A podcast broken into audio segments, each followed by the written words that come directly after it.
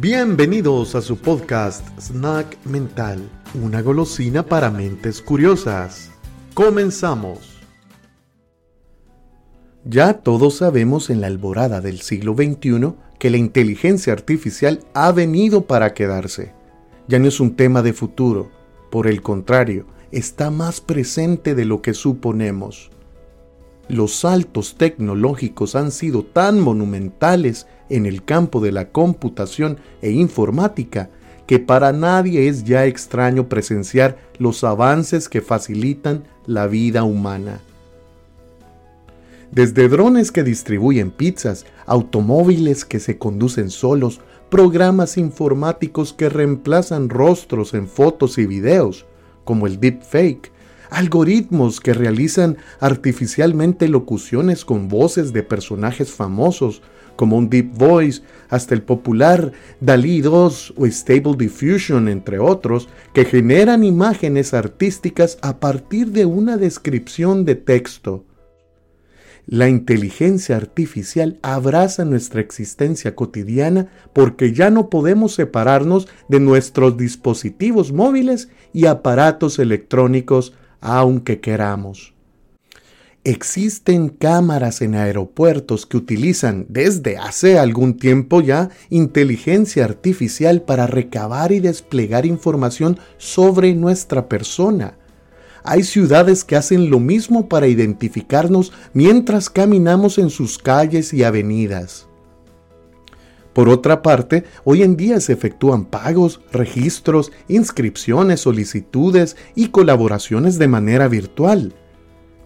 Ya no solo a través del teléfono o una computadora portátil, sino desde un refrigerador, un automóvil, un cuadro inteligente, un reloj, una televisión o hasta de unos lentes con realidad aumentada. Todo se ha convertido en una extensión de nuestra computadora personal, si lo queremos ver así, y todo se ha potenciado con las redes neuronales entrenadas que hacen más eficientes los procesos digitales. Lo hemos venido experimentando con los asistentes virtuales como Siri, Alexa y Google, que en definitiva son de una ayuda desmedida en estos tiempos acelerados y de hábitos que saturan las jornadas. Asimismo, ya hay IAs de multimodalidad o multifuncionalidad que realizan labores distintas como controlar robots de ensamble industrial, jugar videojuegos y dialogar con un ser humano usando millones de millones de parámetros. Por eso es que surge este cuestionamiento. ¿Es necesaria tanta tecnología para esta realidad que nos autoimponemos? ¿O es que cada vez necesitamos más avances tecnológicos para poder cumplir con las exigencias de una realidad que nos supera? La realidad es que ambas preguntas podrían responderse de la misma forma. A medida que las sociedades humanas avanzan en conocimiento, es menester de los individuos adaptarse a los nuevos cambios, nos guste o no, porque la tecnología no es una piedra monolítica que nos detiene el paso, es más una rueda de piedra que apresura la movilización para cortar nuestros caminos. Todavía recuerdo allá por inicios del 2000 que era sumamente complicado enviar un correo electrónico desde una computadora portátil cuando uno se desplazaba fuera de alguna ciudad. Primero, pocos lugares ofrecían servicio de Wi-Fi y los que lo hacían cobraban una suma escandalosa por conectarse a Internet. Para las nuevas generaciones podrá resultar desconcertante, pero muy pocas familias tenían la oportunidad de enlazarse a la World Wide Web y solo algunos acudían a los ahora llamados arcaicos cibercafés para realizar tareas en línea. Imagínense entonces la dificultad para enviar un email en el interior del país. Era casi imposible. Todo esto fue cambiando a medida que el ancho de banda fue superándose, que más negocios comenzaron a incorporar Internet como un plus en su oferta de servicios y que más hogares contrataron una lenta pero accesible conexión online.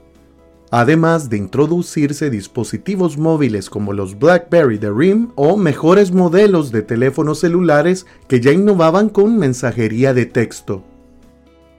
Así nos fuimos adaptando a una nueva realidad que por lo mismo nos exigía resultados con mayor prontitud. Por ello, en el 2010, mi jefe de ese momento nunca esperaba que le respondiera hasta el día siguiente, cuando estaba yo fuera de la capital, como si lo podía comprender mi otro jefe en el 2002, dadas las limitaciones tecnológicas, porque con un smartphone ya podíamos comunicarnos en cuestión de segundos y a través de palabras. Esa es la razón por la cual hay que comenzar a darle el beneficio de la duda, ver las ventajas y aspectos positivos a las nuevas tecnologías, entre ellas la inteligencia artificial. Sinceramente nadie puede adivinar a ciencia cierta si podrá existir una rebelión de las máquinas en futuras décadas. Creo que eso depende enteramente de la raza humana. ¿Por qué lo digo?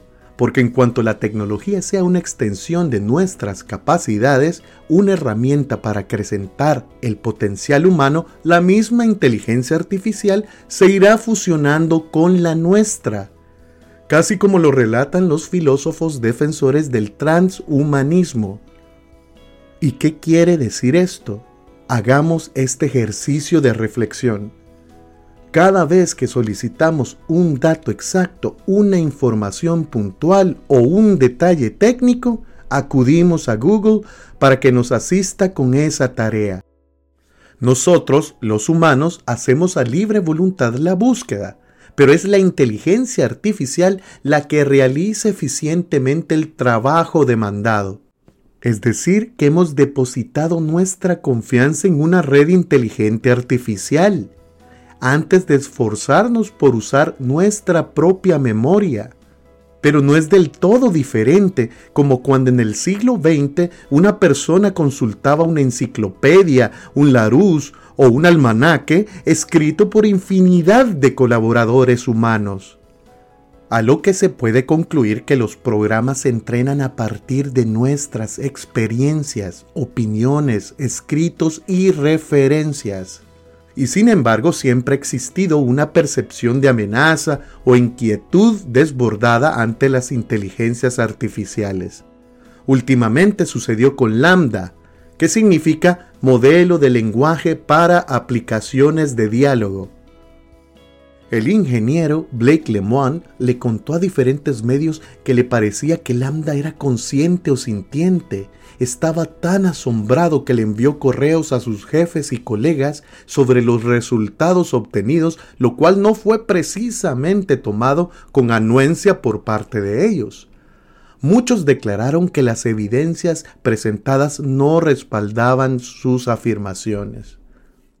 ¿Pero por qué? De acuerdo a Adrian Weller del Instituto Alan Turing del Reino Unido, negaba aquello en la publicación de New Scientist cuando comentaba Lambda es un modelo impresionante, es uno de los más recientes en una línea de modelos de lenguaje grande que están entrenados con mucha potencia de cómputo y grandes cantidades de datos de texto, pero en realidad no son conscientes. Decía, hacen una forma sofisticada de coincidencia de patrones para encontrar el texto que mejor se adapte a la consulta que se les ha dado y que se basa en todos los datos que han recibido.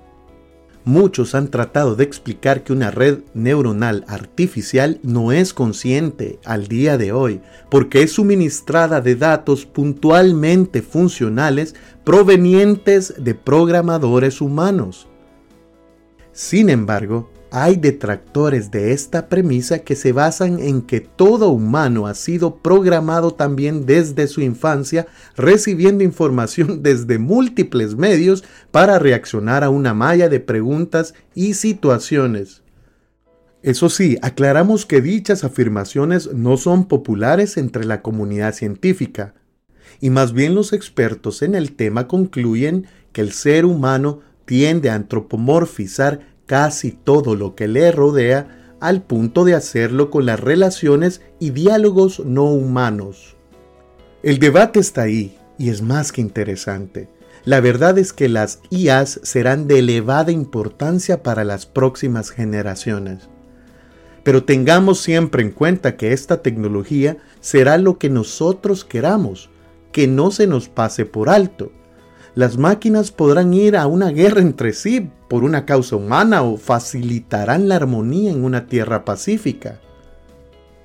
Y por otro lado, también existen pensadores que aseguran por cada 50 empleos perdidos por las IAs, nacerán 50 nuevos. Lo que hay que recordar es que la inteligencia artificial puede ser parte esencial de nuestra vida diaria, parte fundamental de nuevos adelantos científicos, parte importante de nuevos conocimientos. Podrá ser la herramienta determinante para conocer el universo exterior e interior y de ese universo humano. Gracias amigos y amigas, nos volveremos a escuchar en una nueva ocasión. Un abrazo.